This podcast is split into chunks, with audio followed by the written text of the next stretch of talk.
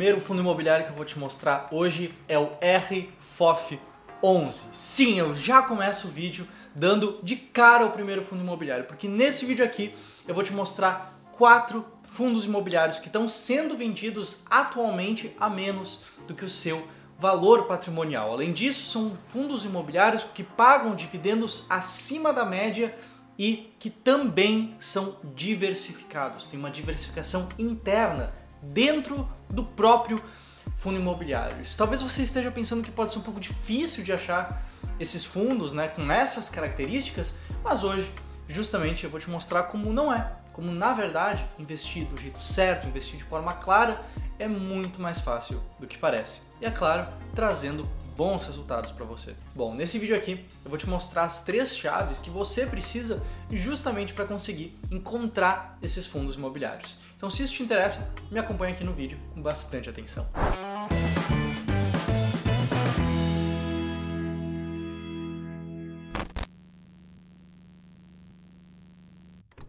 Bom, como eu já te disse, o primeiro fundo é o RFOF 11, mas antes de eu continuar, preciso te dizer que esse vídeo aqui ele não é uma recomendação. É apenas uma listagem educativa, é apenas um jeito para que você consiga aprender a selecionar fundos imobiliários por conta própria e de acordo com seus objetivos.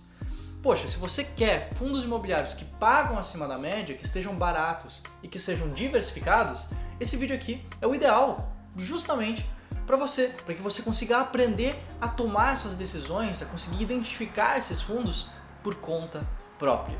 Beleza? Então vamos lá. RFOF11, sim, terceira vez que eu estou dizendo aqui, é o primeiro fundo que eu vou te citar nesse vídeo. É o RB Capital Fundo de Fundos. Como o próprio nome diz, ele é um fundo que investe em outros fundos imobiliários. E esses fundos que ele investe é uma ampla carteira de FIIs, tá? Focada em recebíveis imobiliários em lajes corporativas e em imóveis de logística principalmente. E sobre os dividendos, a mediana do dividend yield desse fundo específico está em 0,74% ao mês nos últimos 12 meses e ele também está com uma relação entre preço por valor patrimonial de 0,86 vezes.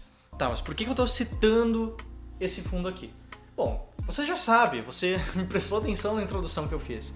Eu quero aqui um fundo que seja um bom pagador de dividendos, um fundo que tenha uma diversificação interna e que esteja, de certa forma, descontado. No caso desse fundo, por exemplo, a gente vê que a relação entre o preço e o valor patrimonial dele está na faixa de 0,86 vezes. Ou seja, o seu preço por valor patrimonial, a relação PVPA dele é uma relação baixa.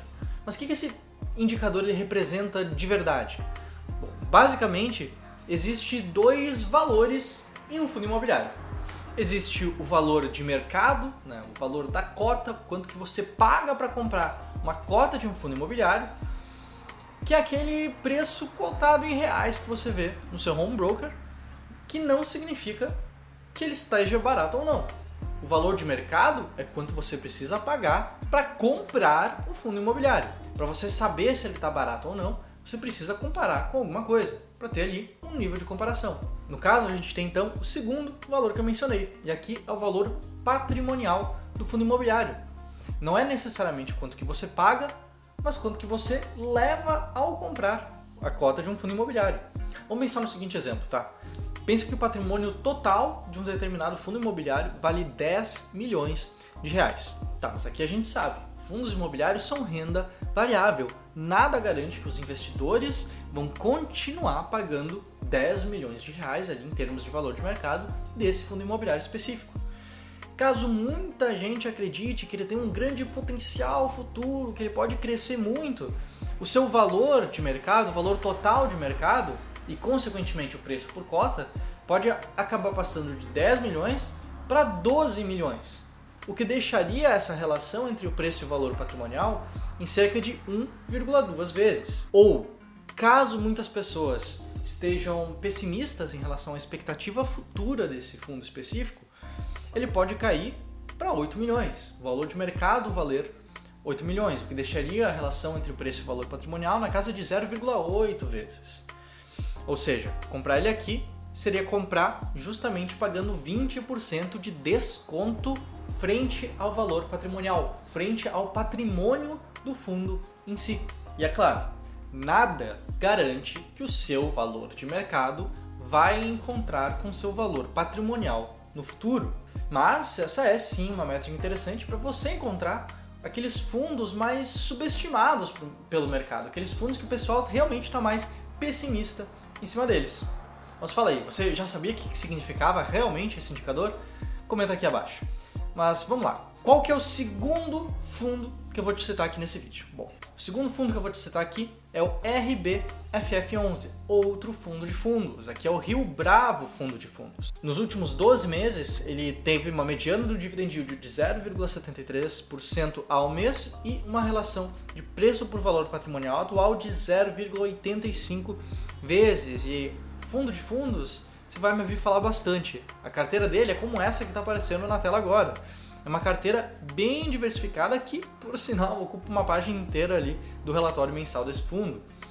E essa carteira toda, todos esses fundos, eles estão alocados em diversos setores diferentes dos setores que a gente tem disponíveis de fundos imobiliários aqui no Brasil. A gente tem mais ou menos um quarto em logística industrial, um quarto em recebíveis, cerca de 20% em lajes, né, em escritórios, 20% em shoppings e o resto ali em, nos setores de educação e residencial. Bom, deixa eu continuar minha explicação inicial. Eu te dei parte da explicação antes, vou te dar o resto agora. Porque qual que é a questão aqui? Esses fundos que eu estou te trazendo aqui ao longo desse vídeo, eles não são simplesmente uma listinha, uma listagem de fundos que passam, mas eu estou tentando te trazer realmente conteúdo para que você aprenda, para que você tenha condições de fazer esse tipo de seleção aqui, por exemplo, por conta própria. E aqui eu quero te falar de outro fator que a gente utiliza, que a gente usa, que a gente usou né, para selecionar esses fundos aqui, que é a questão da diversificação interna. A gente tem, por exemplo, vários fundos aqui no país, vários fundos imobiliários listados aqui no país que tem apenas um imóvel ou que tem apenas um inquilino, e eu sei que alguns investidores não se sentem tão confortáveis selecionando esses fundos, adquirindo esses fundos, colocando esses fundos dentro das suas carteiras de investimentos. Porque existe ali um risco percebido um pouco maior, né? eles parecem mais arriscados. E justamente esses investidores que eles se voltam então para os fundos que tenham ali uma certa diversificação interna. E eu quero te mostrar logo de antemão esse gráfico aqui que está aparecendo na tela agora. Esse gráfico mostra ali na linha amarela o IFIX, que é a média do mercado dos fundos imobiliários aqui no Brasil, a linha azul claro CDI, representando a renda fixa, e as outras linhas representam estratégias de investimentos em fundos imobiliários. E aqui vai um ponto interessante, tá certo? A linha vermelha e a linha rosa representam justamente fundos como esses que eu estou te mostrando aqui. Fundos que estejam pagando bem, fundos que sejam descontados e fundos que tenham de fato uma diversificação interna. Mas, como você também pode estar percebendo pelo gráfico, essas linhas não são as que melhor performaram no passado. Quem melhor performou no passado aqui foi, casualmente, a estratégia S-Rank, que é uma estratégia que a gente usa aqui para investir em fundos imobiliários. E caso você tenha interesse de aprender um pouco mais sobre essa estratégia, que algumas vezes pode fugir do senso comum, eu preparei uma aula muito legal chamada Multiplicador de Dividendos. Talvez você já tenha ouvido falar nisso, talvez não, mas eu te convido a dar uma olhada nessa aula. Vai ter um link para você se inscrever na descrição desse vídeo, vai ter um link no comentário fixado, vai ter um link ali. Eu tenho certeza que você vai encontrar. Essa aula é completamente gratuita em que eu mostro ali o passo a passo para você entender no detalhe como funciona a estratégia S-Rank. Mas vamos voltar aqui para o conteúdo principal desse vídeo. Qual que é o conteúdo principal desse vídeo? É conteúdo, por exemplo, como o terceiro fundo que eu vou te mostrar agora. O terceiro fundo é o fundo XP Properties, o fundo XPPR11. Ele é um fundo de tijolo do tipo híbrido, ou seja, ele pode investir em prédios, né, em tijolos de fato, né, ativos físicos, mas de vários setores diferentes. No caso, ele investe em lajes corporativas, pode investir em educação e pode investir também no setor de saúde, hospitais, certo? Ele tem cinco imóveis, mais um que está em fase final de construção, todos eles localizados no estado de São Paulo. Esse fundo, nos últimos 12 meses, teve uma mediana do dividend yield de 0,73% ao mês e atualmente tem uma relação de preço por valor patrimonial de 0,8 vezes, mais ou menos 20% de desconto em relação ao seu valor patrimonial. E agora, antes de eu passar para o último fundo que eu vou te citar aqui no vídeo, eu quero te falar um pouco sobre os dividendos, os rendimentos que esses fundos pagam. Porque sim, aqui todos esses fundos que eu estou te mostrando, toda essa estratégia que eu estou te mostrando bem por cima, ela busca fundos que tenham uma diversificação interna, que sejam baratos e que paguem dividendos, paguem rendimentos acima da média. Então, para você conseguir de fato encontrar fundos que pagam rendimentos acima da média, não adianta apenas listar por dividend yield, por exemplo. E se talvez você acompanhe mais de perto o mercado de fundos imobiliários, você sabe que fundos como o IRDM11, o HCTR11 e outros fundos de papel estejam pagando assim bastante acima da média. Mas não necessariamente esse é o melhor caminho a se percorrer, caso você queira dividendos acima da média com consistência no futuro. Porque sim, a gente está aqui buscando fundos que paguem bem, mas fundos que paguem bem com consistência. Fundos que paguem bem de forma estável, que paguem bem de forma previsível. Então não é apenas pegar os fundos que mais estejam pagando dividendos e achar que eles vão continuar pagando altos dividendos. Você precisa buscar também consistência, previsibilidade e estabilidade no pagamento de dividendos dos fundos imobiliários. E se é isso que você busca, eu te convido de novo. Vai ter um link aqui embaixo da aula do multiplicador de dividendos. Essa aula eu entro bastante em detalhes justamente nessa questão dos dividendos, dos rendimentos pagos e de como encontrar esses fundos imobiliários que podem te trazer um retorno bem interessante justamente no quesito de recebimento de dividendos. Tá certo? Então vamos aqui passar para o último fundo imobiliário de hoje. Esse fundo aqui é um fundo que a gente com frequência acaba falando aqui no canal. E eu também, de vez em quando, falo ali no meu Instagram. Esse fundo aqui é um fundo de tijolo que investe em lajes corporativas, em prédios de escritórios. Né? Nos últimos 12 meses, ele teve uma mediana do dividend yield de 0,74% ao mês e uma relação de preço por valor patrimonial na casa de 0,81 vezes.